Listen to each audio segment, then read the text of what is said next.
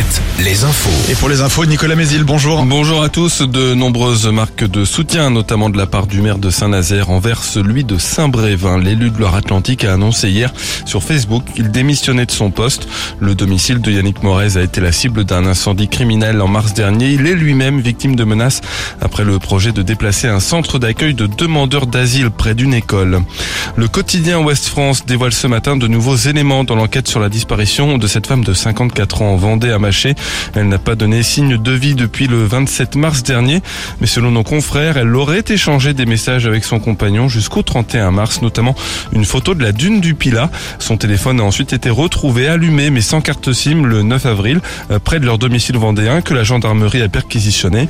Les enquêteurs ont ensuite entendu euh, le mari et les enfants, mais sans résultat. Euh, Le parquet de la Roche-sur-Yon a ouvert une information judiciaire pour enlèvement et séquestration.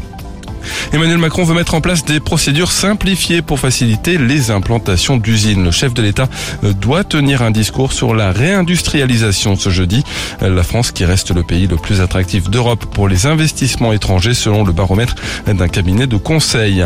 Bruno Le Maire, lui, reçoit aujourd'hui les principales enseignes de la grande distribution. Le ministre de l'économie euh, veut leur demander de prolonger son trimestre anti-inflation au-delà du 15 juin en l'étendant jusqu'à la rentrée de septembre et en y intégrant les fonds les fournitures scolaires, pardon.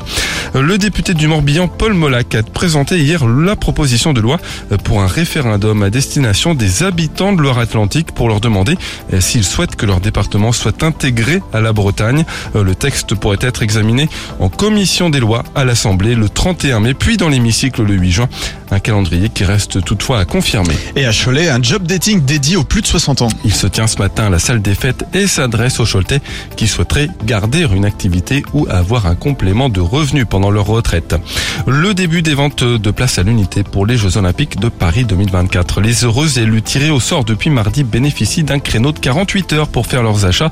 Un million et demi de billets sont mis en vente. Les moins chers coûtent 24 euros. Des tarifs qui grimpent jusqu'à 2700 euros pour assister à la cérémonie d'ouverture assis au pied de la Tour Eiffel. Enfin, le temps assez gris ce matin avec quelques averses, parfois des éclaircies, mais les averses seront de plus en plus nombreuses au fil des heures avec de l'orage localement. Les maxi 16 à 17 degrés.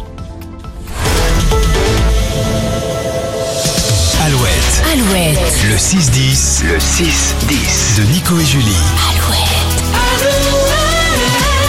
Dépêche Mode sera en concert au